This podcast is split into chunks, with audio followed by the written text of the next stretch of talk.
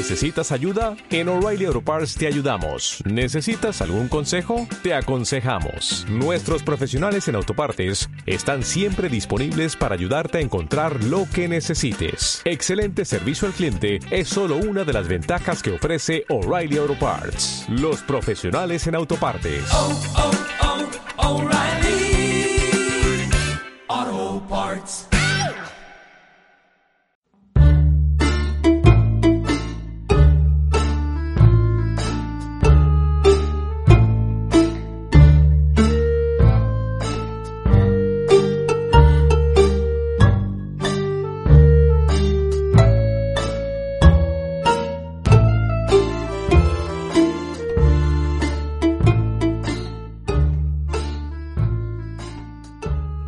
Bienvenidos a La Pajarita temporada 4 en la que vamos a comentar varios relatos. Hoy tenemos con nosotros a Daniel Jándula, ¿qué tal?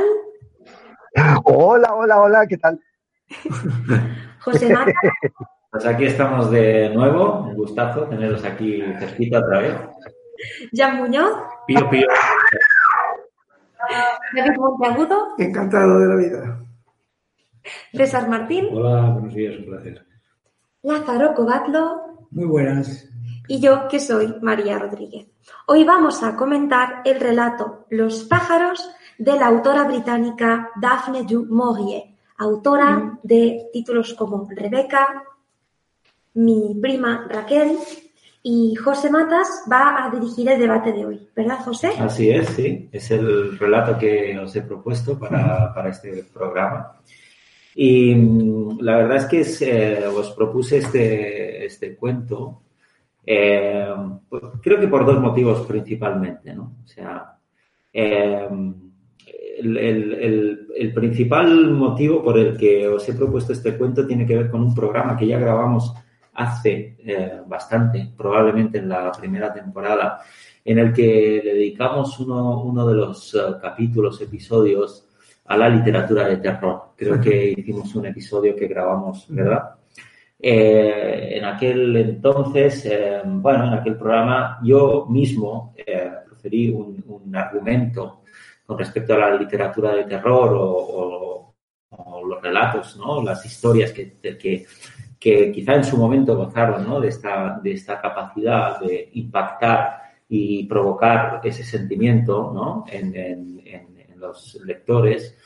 Y yo, yo lo que dije es que, mm, que tenía la sensación de que era prácticamente imposible, por no decir, sí, imposible, eh, que un relato, sí, eh, pudiera llegar a infundir ese sentimiento de una manera verídica, auténtica, por lo menos en mi caso como lector, sí. Ese fue el argumento que yo ofrecí. Probablemente, y en aquel momento ya seguramente traje a colación, no, no, no he vuelto a escuchar el programa ni lo que dije, solamente trabajo con el, recuerdo de, aquel programa. Probablemente sí lo consiguen todavía, todavía, eh, algunos films, ¿no? Películas que trabajan, ¿no? O utilizan técnicas que son muy difíciles, ¿no? De usar en la narración escrita, ¿no? El, focalizar la atención en una puerta y que de una manera sorpresiva. ¿no? De un sonido, lo que hacen es asustar. Ni siquiera tampoco, ¿no? Infundir el sentimiento de terror como algo más existencial. Entonces, eh, eh, yo llegué a este relato de Daphne de Maurier, que es una autora que no conocía, eh, siguiéndole la pista a otro autor. ¿eh? Esta fue un poco la, la- como yo llegué a, a- a esta autora, a sus relatos, eh, y era siguiendo a Sla- Slavoj Žižek, que es este filósofo eh, eh, que, que nos ilustra a veces de una manera un poco irreverente ¿no? y provocadora sobre la actualidad y sobre, y sobre el, el individuo hoy en día. Una persona que yo, yo sigo porque es muy próxima a, a las teorías lacanianas, ¿eh? también es un autor lacaniano al que yo he leído y al que he seguido intensamente, y es un autor que me gusta, y buscando uno de los, de, bueno, textos de él, encontré que él había prologado una edición de este, de este libro de relatos que así se titula Los pájaros y que incluye otros, ¿sí? Eh, muy, muy interesantes. Entonces, bueno, pues yo leí ese prólogo, eh, que fue lo que andaba buscando, y obviamente me despertó tanto interés, lo que decía en el prólogo, prólogo sobre estos relatos, que eh, me adentré en ellos. Y el primero, es el primero del libro, eh, es el de los pájaros. Cuando yo lo leí, salí de ese relato habiendo sentido eso que pensaba que, que no se podía conseguir con un relato de, eh, y es un relato que a mí me provocó verdadero miedo, ¿sí? Por, por momentos, por, ¿no? También es cierto que obviamente ese relato ha sido leído en un contexto eh, que es el actual, eh, en el que estamos todo, toda la humanidad amenazados por, por esta pandemia y que obviamente eso de alguna manera le introduce una nueva dimensión también al que lee porque tiene esa referencia muy presente. Y como veréis, traeré a colación durante la tertulia ciertos paralelismos que encuentro o he encontrado o he hallado en cómo se desarrolla este relato, sí, probablemente vosotros también, porque no, voy no vengo a descubrir nada que no esté prácticamente a la vista de cualquier lector, eh, ciertos paralelismos que he encontrado en esa situación descrita, ¿no? Hace tanto tiempo, imaginaria, y la situación actual de, de la pandemia. Entonces, bajo esa, bajo esa premisa, bajo ese descubrimiento en el que me doy cuenta, no sé si propiciado por esta situación o no, eh, en el que este relato me provoca mucha angustia, sobre todo, angustia quizás sería como algo, como un sentimiento muy próximo al miedo. Quizá lo, del miedo tiene muchas aristas, eh, quiero decir, el miedo no es único, ni provoca las mismas reacciones, eh, algunas son más fisiológicas, otras son más cognitivas, ¿no? que diríamos los, los psicólogos, o más propias del orden del pensamiento. Eh, pero eh, en cualquier caso, para mí es un relato que sí, me ha causado pero, oye, Perdona, una, cosa. El hecho, de, el hecho de, que tú tengas un hijo pequeño de, de, pocos años puede que influya también en que te haya dado más miedo este, este relato. Pues la verdad es que eso no lo había pensado, David. Eh, no, no había relacionado. Eh, sí lo he hecho con otras obras de, la literatura que he leído y que hoy justamente le, contaba un caso a Lázaro cuando veníamos para aquí de que el hecho de haber eh, tenido una reciente paternidad, en su momento, ahora mi hijo pues tiene cuatro años, pero no, no, no había pensado yo que, este, que esto pudiera, pudiera tener algo que ver, aunque tangencialmente, sí, sí que es cierto que tal como se cierra el relato y en esta incertidumbre en la que estamos, los que tenemos hijos pequeños, ¿no? pues también nos hacemos algunas preguntas acerca mm. del futuro, ¿no? que, es una de las cosas eh, tan inquietantes ¿no? que nos ofrece este relato, al fin y al cabo, ¿no? el mm. cierre que tiene, y que también le dedicaremos algún, alguna reflexión. Por lo tanto, yo traigo este relato aquí con, simplemente por el el de ser un lector afectado no en tanto en la calidad literaria, que, la, que es que creo que tendrá poco, poca discusión, podremos entrar en matices sobre la misma, pero en, realidad eh, para mí este es un relato sólido, desde el punto de, vista narrativo es impecable, eh, no tiene ninguna fisura, es un relato en el que se construye muy bien eh, el entorno, se construye muy bien la atmósfera, se construye muy bien cada uno de los personajes, y también y, accedemos de una manera muy empática al sufrimiento ¿sí? de estos personajes.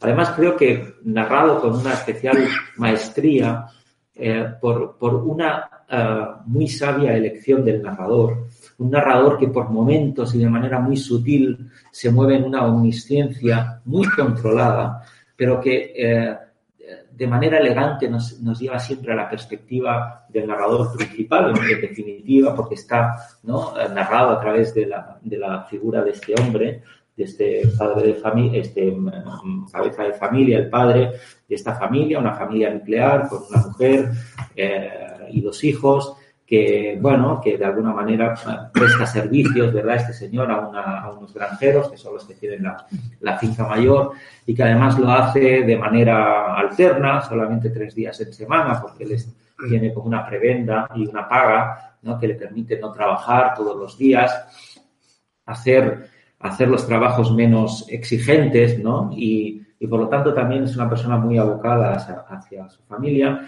y que enseguida este, este, este personaje que no es el narrador, pero casi, ¿no? En, este, en esta historia, eh, porque todo pasa a través de su pensamiento y de sus acciones, se da cuenta de la ominosidad, ¿no? De, de las aves que habitualmente, ¿no? Están eh, en, en, esta, en esta granja tan cercana al mar, a los acantilados, a estos vientos duros, a estos cambios de tiempo recios, fulminantes, que además cobra una especial fuerza en este relato y que es apuntado como una de las teorías ¿no? para explicar el comportamiento anómalo y al mismo tiempo ¿no? hostil, eh, beligerante de estas aves que en principio ¿no?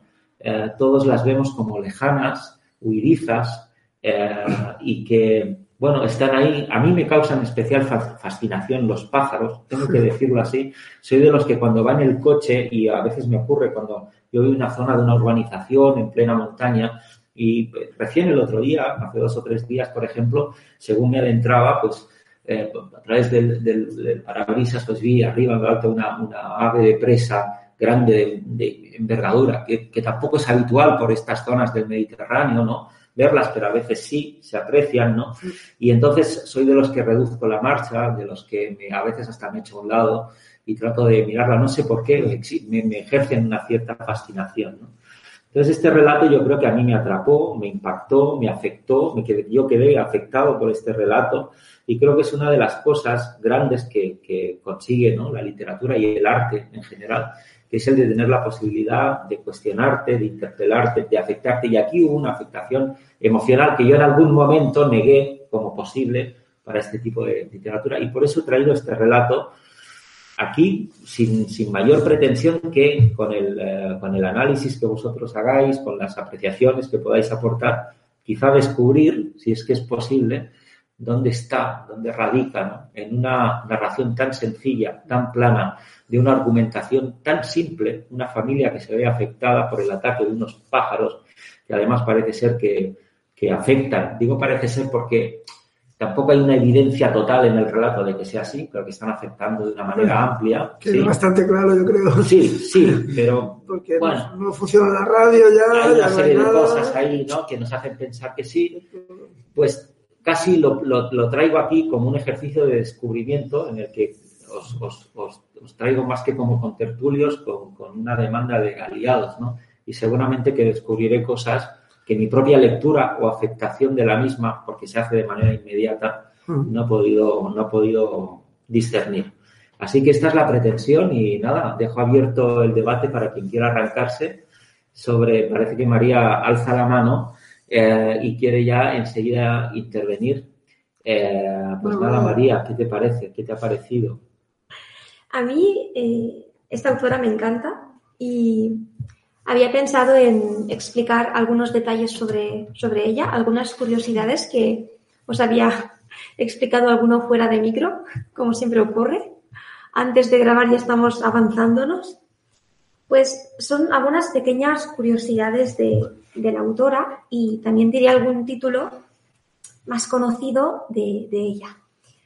El más conocido de todos sería Rebeca. Rebeca, esta historia de un matrimonio con diferencia de edad, en la que hay casi una, una sombra acechante de la viuda, perdón, de la viuda, de la, primera esposa del marido de la protagonista, que por cierto ella nunca tiene nombre. Entonces aquí ya empezamos con una novela que eh, luego se llevó al cine, una versión muy conocida es la de Hitchcock, y además el libro de Rebeca tiene una continuación de otra autora que se llama Susan Hill, y Susan Hill escribió el libro titulado La señora de Winter, que sería como una secuela. Entonces, Rebeca es muy conocida y luego eh, Daphne du Maurier escribió otras novelas y otros relatos, entre los cuales se encuentra Los pájaros. Entonces, eh, Los pájaros, como ha dicho José, trata un extraño incidente que no se nos explica el por qué, solo podemos ver cómo interpreta el protagonista el extraño comportamiento de unas aves que están atacando a la población están atacando a la población casi de modo, casi con una estrategia militar. El, protagonista, que se llama Nat Hawken, empieza a, a darse cuenta de que estas aves siguen unos patrones que están fuera de lo que sería la normalidad de comportamiento en las aves.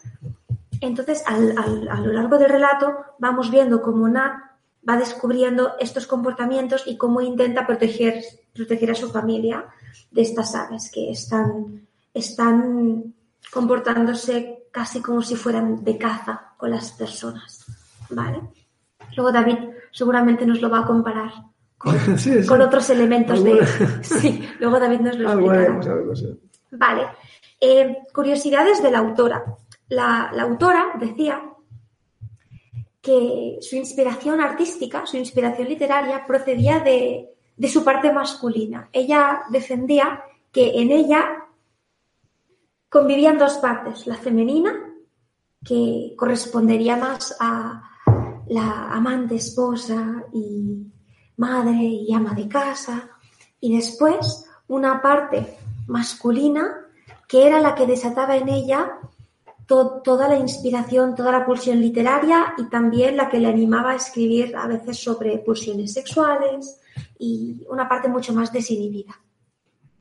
Cuando la autora murió, empezaron los rumores sobre la bisexualidad de la autora, pero la familia ella siempre lo negó, porque en aquella época hablar de esto era como una ofensa. Vale, hasta aquí algunos apuntes de la autora, algunos apuntes de, otras obras suyas. Y bueno, a mí, a mí me ha gustado mucho. He leído, he leído el relato en un momento en el que, en el que también está cambiando el tiempo, porque hace unos días hacía, mucho calor y precisamente el primer día que se puso a llover fue cuando lo empecé y, realmente yo estaba viviendo lo que pasaba porque estaba cambiando el tiempo y cada vez que oía un pájaro yo levantaba la, vista al cielo como pensando, este pájaro me va a hacer algo. Que es algo que, como le pasó a José, que es un, es, yo creo que este es un relato que, como otros relatos de la autora, están muy bien ambientados, muy bien construidos y el desarrollo es pausado, pero no lo suficientemente pausado como para que nos aburra. ¿Vale? Es decir, en mi opinión, las cosas que ocurren, la acción, ocurre en el momento justo. Y la descripción es aquella descripción justa, y esto es algo muy personal, porque cada uno de nosotros tendrá sus gustos sobre cómo pueden ser las descripciones, hasta qué punto una descripción nos puede aburrir y necesitamos acción. Y, y sí, apuntar que me parece un, me parece una, construcción de personaje, este, este personaje de Nat. Me parece una especie de, héroe que va a salvar a su familia, que va a salvar, por así decirlo, a la humanidad, que sabe lo que hay que hacer, pero que nunca, nunca sabemos lo que ocurre, porque el relato termina, por así decirlo, de modo abierto y no sabemos lo que va a ocurrir.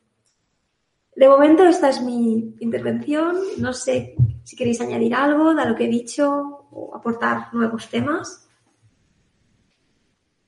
César. Bueno, en primer lugar, eh, este es uno de aquellos relatos en los que hay que empezar dando las gracias, porque eh, se trata de una autora que yo desconocía completamente, gracias en este caso a, José, por, porque es el que lo ha presentado, bueno, y a, y a los compañeros que seguro que ya, que ya han intervenido eh, harán también acotaciones interesantísimas. Eh, no conocía nada, ni había oído siquiera hablar de, esta autora y por supuesto no había leído nada de ella. Había visto hace años la película de Hitchcock, como tantísima gente, y ha sido un fantástico descubrimiento. Me ha gustado mucho, mucho, mucho el relato. Más allá de las interpretaciones, de las claves, porque he leído también claves de interpretación apocalíptica, ecológica, ¿verdad? Que es la que hoy tendríamos más a mano como consecuencia de la de la monotemática pandemia, eh, a mí me han llamado la atención eh, del relato dos cosas. Uno, eh, el planteamiento mm, del cuento en relación a los límites del conocimiento humano. Porque tenemos un protagonista, este que se ha referido María, que a lo largo del relato mm, va encontrando eh, causas del comportamiento de los animales, ¿verdad? En primer lugar está este viento del este, que casi aparece humanizado en el relato, que es un viento que aparece de repente y al que se, al que se, al que se asocian verbos eh, directamente, se antropomorfiza, ¿verdad? El viento de alguna manera es como si fuera un, un personaje que aparece, desaparece, tiene más intensidad, menos intensidad, parece que tenga una capacidad volitiva incluso. Eh, se da cuenta también de que la, los ataques de los pájaros van relacionados con las mareas, cosa también que, que llama la atención enseguida al lector, que ataca solamente a los hombres, no a los animales, cuando visita la granja de aquellos señores para los que trabaja, ve que están, eh, continúan haciendo su vida las ovejas, las vacas, ¿verdad? otro tipo de, de, animales. Y finalmente descubre también una cosa curiosísima, que es cómo los, los pájaros, de los que conoce además el nombre de cada uno, los hábitos de cada uno, la capacidad también maligna de cada uno de estos animales, están organizados de un modo similar al de un ejército, de manera que hay pues, los soldados de a pie, que son los pájaros más sencillos, que perecen por millares en cada tipo de, de pero que también cumplen una función, intentando atacar eh, los vidrios y los puntos más débiles de la casa, y otros que se reservan para los grandes ataques. Pero eh, este carácter de Nat, que es una persona, la vemos, inteligente, que interesa, intenta conocer el porqué de las cosas, bueno, tiene un límite para él, él no consigue saber por qué ocurre aquello, ¿verdad? Y parece que este, este límite del conocimiento es aplicable tanto al propio Nat como, por lo que se nos explica en la historia, al conjunto de la sociedad, porque él también durante el cuento, durante la narración, se va extrañando de que, bueno, de que las autoridades no hagan nada, de que qué pasa, eh, la radio ha suspendido las, las emisiones, eh, de repente aparece un avión por ahí, parece que algo habrá que hacer, eh, aparecen unos vecinos también que absurdamente intentan eh, espantar a los pájaros con unos tiros de, escopeta, y parece que llega un momento en que Nat acepta que aquello es inexplicable. Y en ese sentido, yo creo que el cuento también nos, nos, nos coloca frente a la trascendencia, ¿verdad? Que es, es en al final, al final siempre lo tenemos ahí los límites del conocimiento. Otra cosa que me parece que está muy presente en el cuento es la soledad humana, porque pese a que aparecen otros personajes, además de Nat, su mujer, sus, hijos, que son dos niños pequeños, y estos otros granjeros, pero al final, bueno, tenemos la sensación de que es un hombre solo, ¿eh? y, ¿verdad? y al final todos nos enfrentamos solos a, la muerte, que es, que es el, el tema de fondo de, del cuento. Y en ese sentido también vemos como Nat planta cara a la muerte sabiendo que es inevitable parece que es eh, una manera eh, más que digna de morir. Me ha gustado mucho. Muy bien. Muchas gracias, César. David, ¿te gustaría no. aportar? Sí, yo, yo, sobre cosas curiosas, a mí, a mí bueno, para, para, empezar diré que el cuento a mí también me ha, me ha gustado mucho. Y eh, lo que sí que diré es que la, el, el PDF que hemos manejado nosotros, yo, claro, no sé, desconozco cómo es el texto original, entre otras cosas porque no sé inglés como para leerlo, pero la traducción tiene algunas cosas que son bastante horribles. Yo, es que no sé, creo que es una traducción que tiene, tiene muchas negligencias y cosas, cosas absurdas. Dice varias veces para referirse al, al, cielo, al, al, cielo diurno, ¿eh? Dice el firmamento, y esto lo dice varias veces, el firmamento, el firmamento firmamento en principio es el cielo nocturno, el, el cielo estrellado, ¿no? No sé, eh, cosas raras. Luego vi una, una, cosa muy rara que cuando entran los primeros pájaros en la habitación de los niños, pues dice, era cuando está luchando con ellos y tal, dice, y luego sale, por fin los ha, ha conseguido eso, porque se marchan los pájaros, dice, eran como unos 50 y tal. Y luego cuando va a recogerlos, pues dice, sí, sí, eran exactamente 50, no sé, cosa rara que puede que sea la traducción. Porque yo, yo diré que eh, yo la lectura que he hecho es la de una traducción bastante reciente del 2017. Ah, pues esa será mejor. De un tal Miguel Cisneros Perales en la ah. que no he apreciado. Vale, no, me esta, sorprende, la revisaré, yo... lo revisaré eh, pero no, no he... Bueno en la que yo trabajé esto, pero bueno, esto es un, un comentario. Yo, yo lo que lo que sí que querría, lo, lo que sí que querría, que, que, querría significar ya sobre aspectos estrictamente literarios, es que eh, yo veo en esta autora, en este cuento, como un ejemplo de la forma de escribir, veo esa cosa de los, de los, narradores anglosajones, ¿eh? que es que es esa, esa, esa, esa, esa eficacia y esa, esa economía en las, en las cosas que usan, ¿no? o sea, en, en los recursos,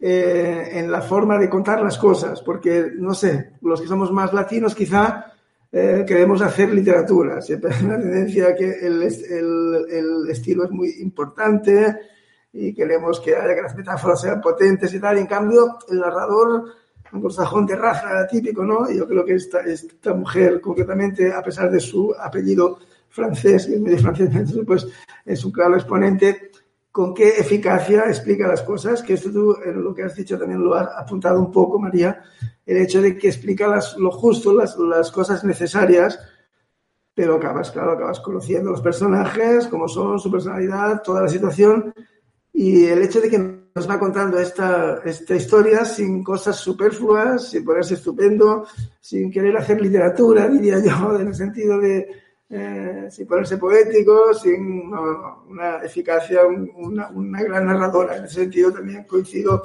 con José en que la, la estructura yo creo que es, es, es, que es, es perfecta. Es muy curioso porque empieza ya, es, es esto, ¿no? O sea, no hacen falta cosas superfluas ni explicarlos muchísimo. Empieza prácticamente, yo antes le comentaba a José fuera, de micro, que em, empezaba in medias res y él me dijo, hombre, hombre, in medias res. Quizás no, no, quizás pues no del todo, no, pero casi en el sentido de que empieza cuando empieza a moverse la cosa. Y luego también lo que yo comentaría es que, es que este cuento, digamos, tiene una estructura que es muy típica de las películas de zombies y con esto no quiero, no quiero decir que Daphne de Maurier copiara las películas de zombies que no existían cuando ella escribió esto, sino que las películas de zombies probablemente los guionistas, los creadores, tienen referentes culturales, porque en esta, en esta, en esta historia tú cambias a los pájaros por zombies y, y es, funciona exactamente igual. Incluso el hecho ese de que sean suicidas ya, de que, de que ellos se lancen contra las paredes y mueren cantidad de ellos, porque ya es una cosa completamente que no seguía por la supervivencia ni por, por, ni por conseguir algo, sino solo por hacer daño, por, sí. por matar, por destruir y que vengan como, como, una auténtica oleada y que rodeen la casa y que hasta que no entran y que luego haya unas horas, haya unos ciclos en los que, en los que ya, en los que, en los que descansan, en los que quedan en un estado latente, en los que no atacan y por lo tanto deja lugar a que los protagonistas salgan de su encierro y vean cómo está el mundo por fuera, cosa que también es muy útil para la narración, ¿no?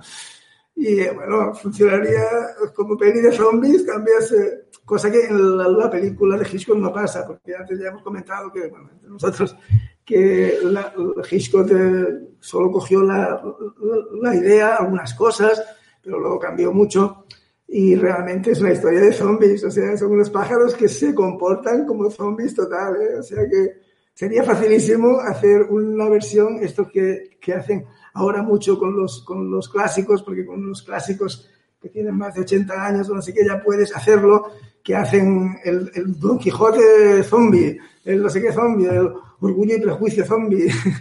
pues esto sería facilísimo, ¿eh? porque realmente hacer el, los pájaros zombies funcionaría exactamente igual. Bueno, hay una película de castores zombies. Castores zombies, sí. Es malísimo. Cosas frikis. Pero vaya que es una gran, una gran narración y, y, está muy bien. Y en, yo en, esto, en este caso suscribo lo que ha dicho César, que ha sido un descu descubrimiento para mí, porque nunca había leído nada de, de la autora y es, está, está muy bien. Yo cuando al principio lo vi y vi que eran 31 páginas o 30 y pico páginas, dije, uy, porque yo estoy ya muy perro y ya, ya quiero, y en cambio rápidamente ves que no, no, no, entras perfectamente, entras en el juego tal como lo plantea ella y está, sí. Además es una historia en la que pasan muchas cosas. Entonces, muchas esas 30 cosas, páginas sí, se te pasan volando. Sí, y que tiene, y que tiene los ingredientes también de, es que apunta muchas cosas, ¿no? Porque apunta también el, el, el, el, rollo, el rollo La vida es bella en el sentido de que tienes a unos, a unos niños y que les tienes que les tienes que contar esa realidad terrible que está pasando como algo más, no, tal y cual, estos, sí. estos pájaros, que no sé qué, cómo buenos. proteges a los niños con un discurso, con un mensaje que, que viste eso de otra, o sea, apunta muchas cosas en un cuento y salen cantidad de temas Ya sabéis que me encanta Virginia Andrews.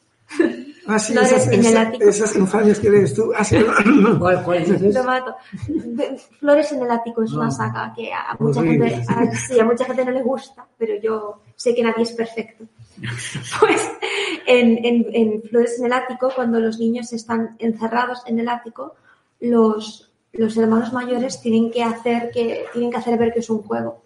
Así que también en, en la literatura de terror también nos vamos encontrando esto niños que tienen que sufrir consecuencias de actos que no son culpa de ellos y eh, ah, una figura que los protege y que, y que los intenta, intenta que los niños no lo mm. pasen demasiado mal. Ah, ahora, que nombráis a los niños, eh, recuerdo un pasaje del, cuento que me llama un poco la atención, que es cuando, cuando él sube por primera vez a la habitación de los niños, sí. porque los pájaros han entrado.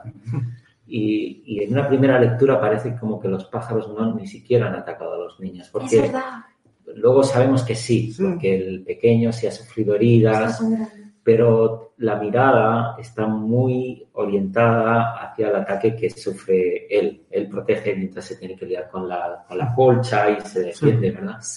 Y, y, uno empieza a pensar que a lo mejor la cosa va más a ir en contra de él o de los hombres, porque parece que los niños también están ahí un poco acá, no, no hay una luz directa. Luego vemos que no, ¿eh? que los niños también están expuestos a, esos ataques, ¿no? Pero es, es, cierto cómo se preserva a, a los niños, ¿no? De, ese desarrollo. Y también eh, es impactante cómo ah, eh, previamente, cuando él acompaña a la hija al, no, al, día siguiente, es cuando él la acompaña al, autobús. y la niña, em, de alguna manera, como que tampoco no, no, parece afectada por lo que ha ocurrido, porque habla de otras cosas con los niños del, autobús, eh, no, no referencia el ataque de los pájaros, ¿no?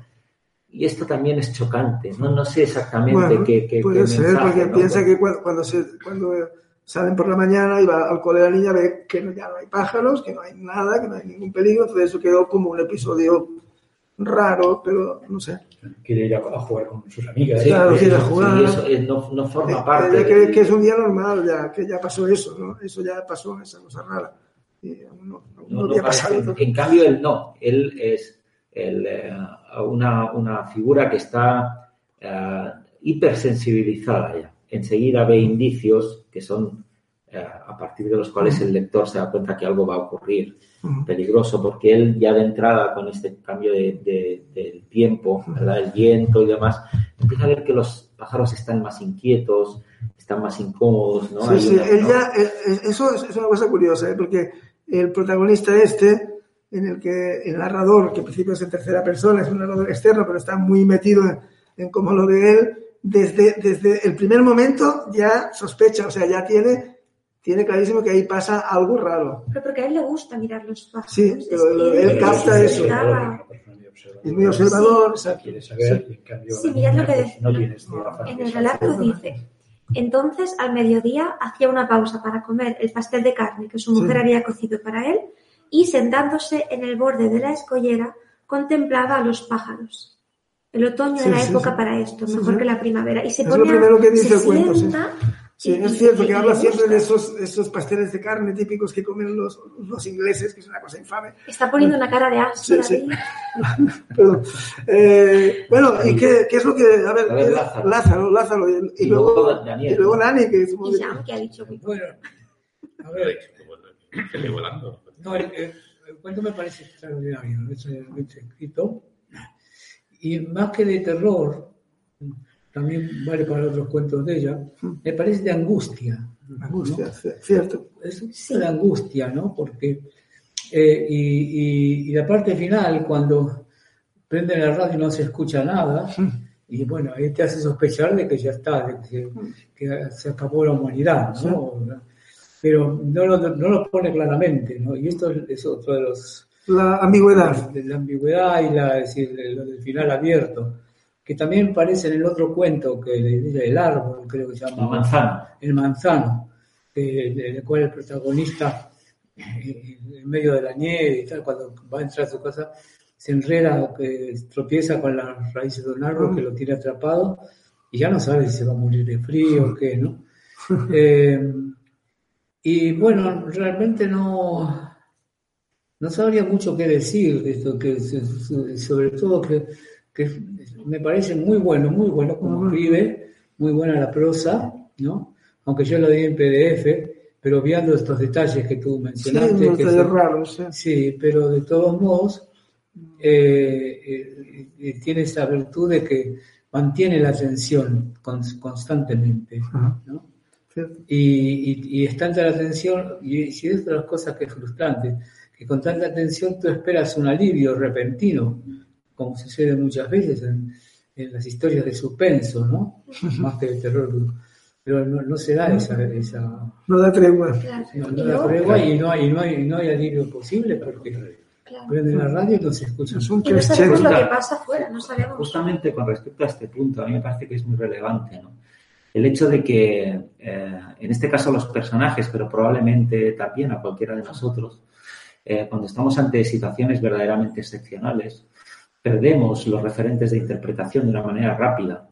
Eh, y las conclusiones a las que llegamos cuando son tan abominables, no las podemos aceptar de entrada como verdaderas y necesitamos que sean ratificadas, que sean puestas en valor por el discurso de otro. Quiero decir, la necesidad de estos personajes que, pese a que viven en una zona muy aislada, eh, eh, necesitan que, les península. que necesitan tener eh, noticias de cómo esto se está viviendo en otras partes o cómo otros no les dan las claves para interpretar lo que ocurre, me parece muy significativo porque verdaderamente revela pues esos claves importantes de nuestro funcionamiento psíquico.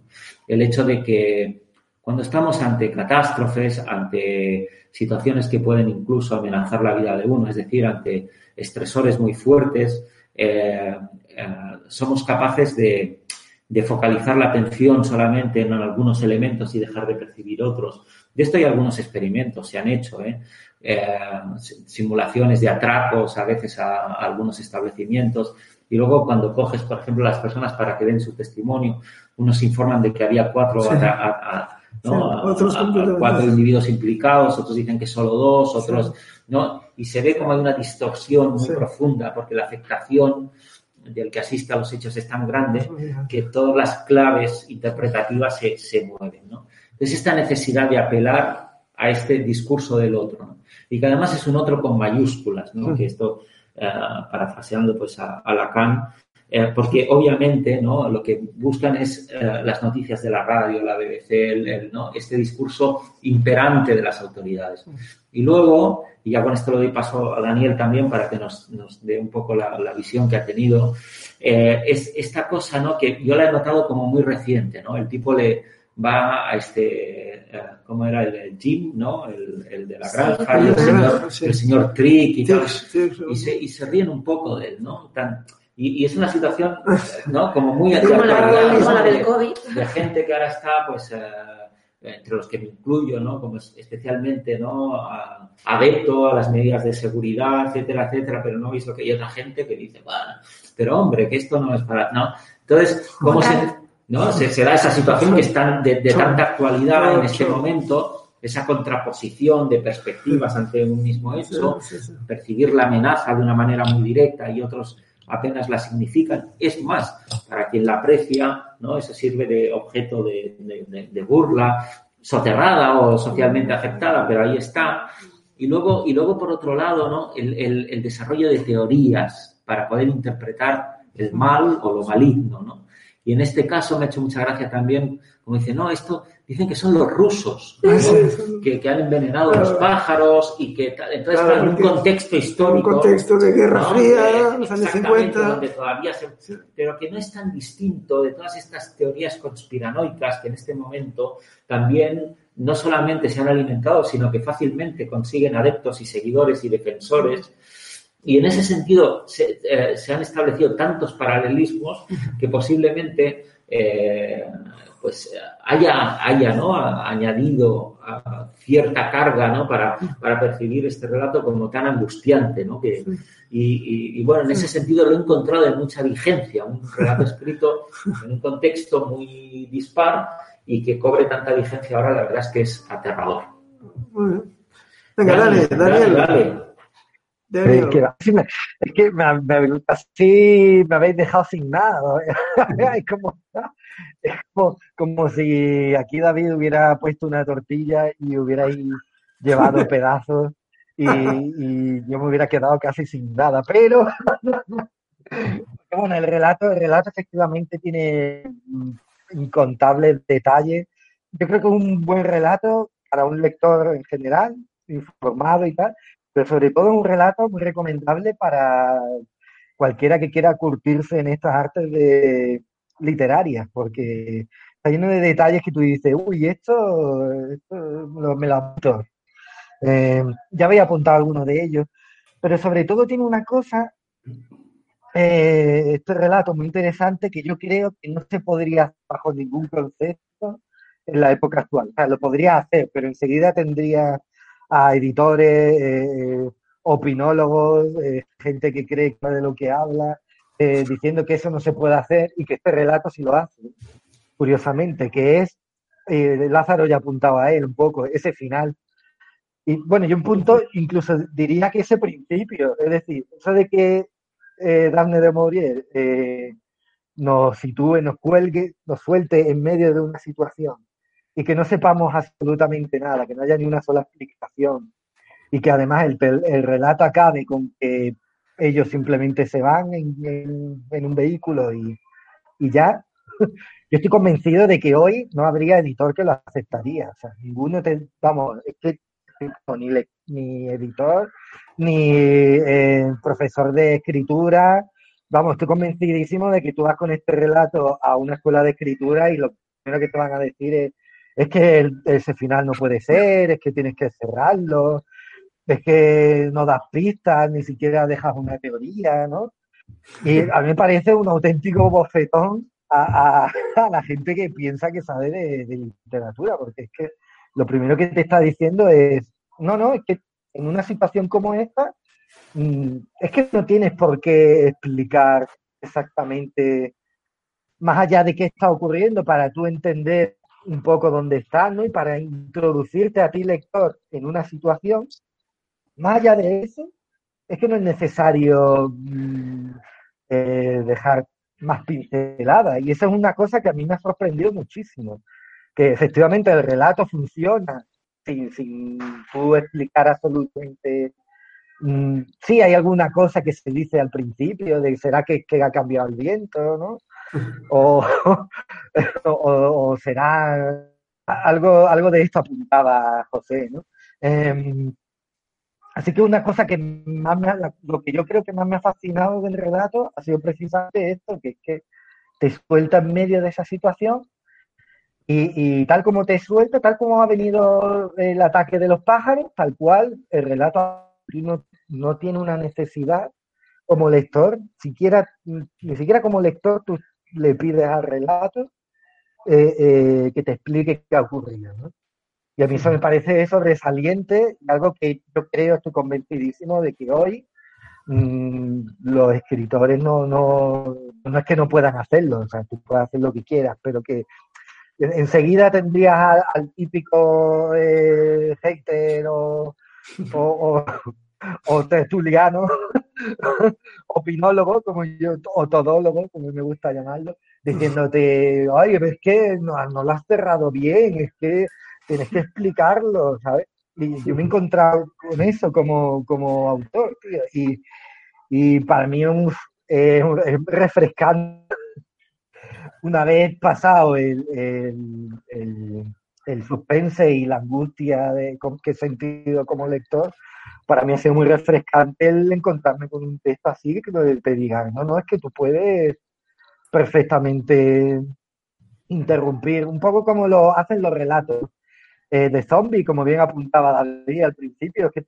yo no sé si recordáis Ah, la primera gran película sobre zombies que es eh, La Noche de los Muertos Vivientes, ¿no? De, de George Romero. De George Romero, exacto. Eh, en la que no sabemos ni cómo ha ocurrido, no sabemos, y de repente, tal como viene eso, directamente, pues se interrumpe y no pasa nada, porque lo que importa es, esto lo apuntaba César, ¿no? Este esta forma en la que eh, eh, el, el, protagonista se va sintiendo cada vez más solo, teniendo que ocuparse un poco también de, pues en fin, de que la familia pues eh, no sufra demasiado, pero que al final es cierto, es un, es un personaje, ¿no?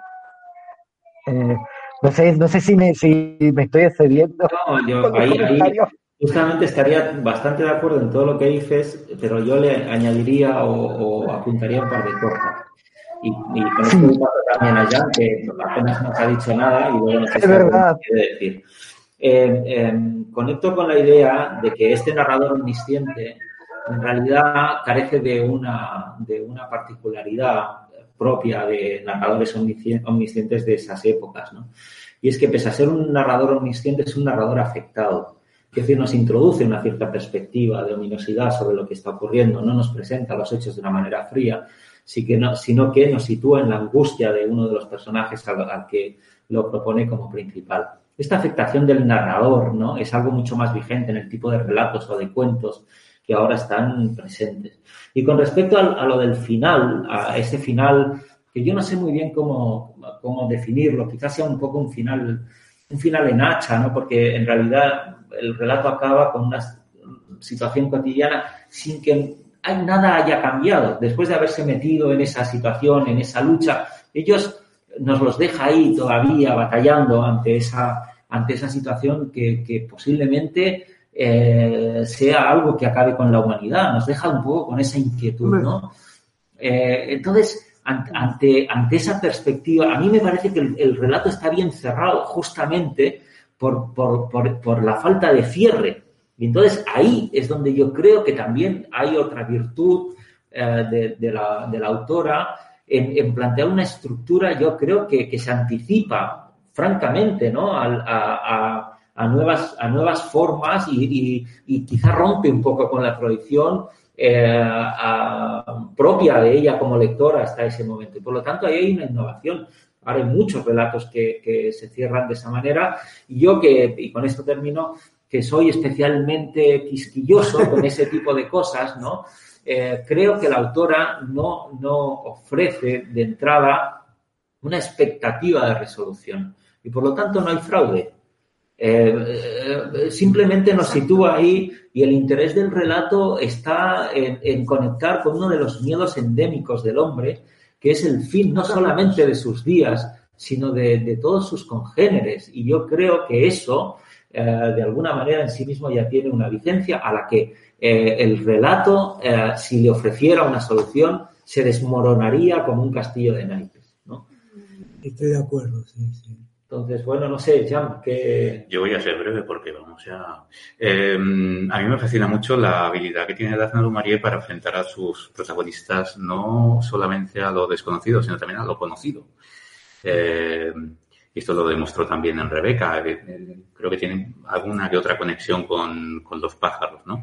Y también me gusta mucho habéis hablado mucho de las influencias, de los zombies y tal. Es, es evidente que a partir de los pájaros eh, nacen muchas otras cosas, creo, algunas muy evidentes, como, bueno, apenas cinco años después eh, Richard Matheson publicó eh, El increíble hombre menguante, en la que también oh. enfrentaba a un personaje a, lo cotidiano desde, desde una perspectiva totalmente diferente, que es el, hecho de, ir disminuyendo de tamaño, ¿no? Y a partir de ahí, pues crear un horror también, yo creo que soy leyenda también, por ejemplo, y para mí la mejor adaptación de los pájaros, que es ¿Quién puede matar a un niño? ¿no? De Chiche Serrador, que, que también es, una clara referencia a, los pájaros, incluso reconocida por el propio eh, Narciso Bañez Serrador, ¿no? que se inspiró en esta, en esta historia. ¿no?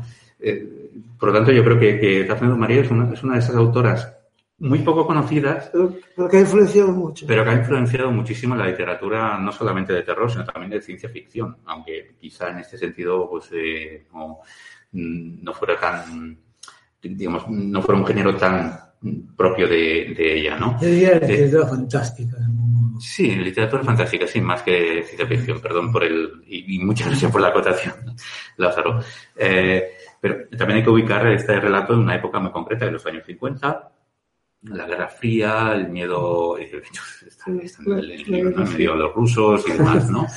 Eh, y que buena parte de, de- de la literatura fantástica, de terror de, de la época, se basa en eso, ¿no? En esos, en esos terrores cotidianos, eh, eh, muchas veces, pues, eh, influenciados por los medios de comunicación y por, los- por la situación política, ¿no?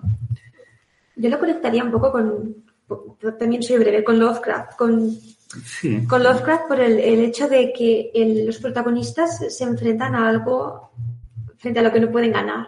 Y el, el relato va sobre cómo experimentan una, una pérdida, cómo experimentan una situación que se les escapa de las manos, contra la que no pueden hacer nada. Y si nos vamos más atrás, a H.G. Wells, con la Guerra de los Mundos. Y que sa- sabemos que seguramente no habrá un final feliz desde el principio. Sabemos que eso no sabemos cuánto va a durar, cuánto tiempo van a estar ahí los pájaros, si se va a ser para siempre, si se van a morir todos. Eh, Dani, creo que quiere decir algo.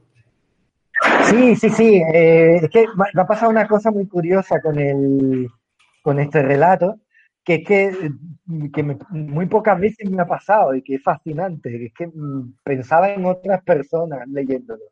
Eh, y concretamente en, ti, David. O sea, cuando el, el- el relato explica que el tipo este Nate eh, está pensando en ir a la granja de unos vecinos o no sé qué, o, o todas las cosas que tiene que ir preparando y todo eso, digo, ostras, estaba todo el rato acordándome, de, de- pensando, digo, ¿cómo estaría le- cómo está leyendo David Montagut este, estos pasajes, ¿sabes? Porque me, ah, no sé, encontraba cierto paralelismo entre el personaje y ti en el sentido de el tipo un poco que se ocurre hacer cosas, de que hay que mantener la mente ocupada en, en una situación como esta, ¿no? Y de que, de que eh, así las horas, de hecho lo, lo comenta aparte, ¿no? De que mejor cuando estás ahí preparando los bocadillos para los de, no sé, y digo, qué curioso, ¿no? Este fenómeno de, de estar leyendo un relato y estar acordándote de otras personas y cómo esas otras personas eh, lo leerían, ¿no? Y es algo que, que no es muy común, es algo que no sucede con, con muchas historias, ¿no? Solo, solo era ese detalle. Vale, muchas gracias, Dani. Mira, un- un- Sí, si me permitís, un, una- un apunte muy rápido, eh, enlazando con, con la palabra, en mi opinión, clave que ha pronunciado eh, Lázaro, historia sobre la angustia. Es una angustia doble, ¿verdad? Una angustia física del que teme morir y morir además de una manera horrible, y una angustia intelectual del que no sabe de qué va a morir, no sabe por qué está pasando lo que está ocurriendo. Y creo que eso también nos enfrenta a una cuestión que aquí creo que está también dentro de la narración, que es el consuelo de la palabra, ¿verdad? De la, manera- de la misma manera que cuando eh, tenemos una enfermedad, tenemos un- algún tipo de padecimiento, encontramos un consuelo simplemente en el diagnóstico del médico que nos dice tienes esto, ¿verdad? Sí. Y ese esto le tiene un cierto valor taumatúrgico. ¿eh?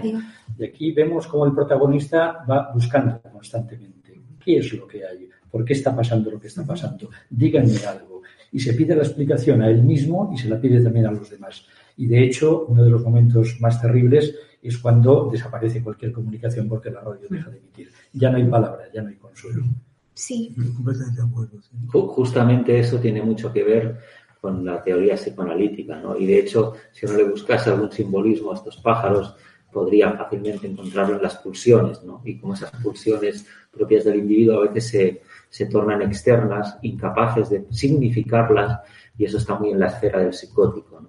Cuando esas pulsiones van en contra de uno hasta abrirle agujeros en su propia historia.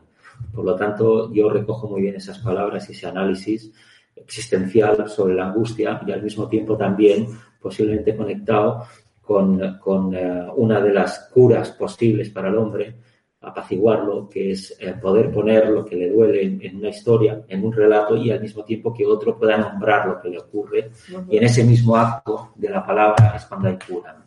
Yo creo que el relato es brillantísimo, eh, canónico para cualquiera que se quiera adentrar en estas cosas del- de la literatura y me alegro de que os haya gustado y que lo hayáis disfrutado, la verdad. ¿Sí? ¿Cerramos con esto, María, o alguna sí, cosa más? ¿alguien quiere añadir algo más? Tendríamos que ir cerrando. David se ha puesto mis gafas azules. Pues A mí me ha encantado este, este programa, este relato, creo que ha dado para, para mucho y creo que nos hemos quedado todos con ganas de decir más cosas. Ya un día podemos hacer eh, los pájaros anexo y hacemos una segunda parte. Y bueno, cerramos este programa de la cuarta temporada de La Pajarita. Muchas gracias a todos. Soy María Rodríguez. Nos vemos pronto en La Pajarita. Adiós. Adiós, pajaritos.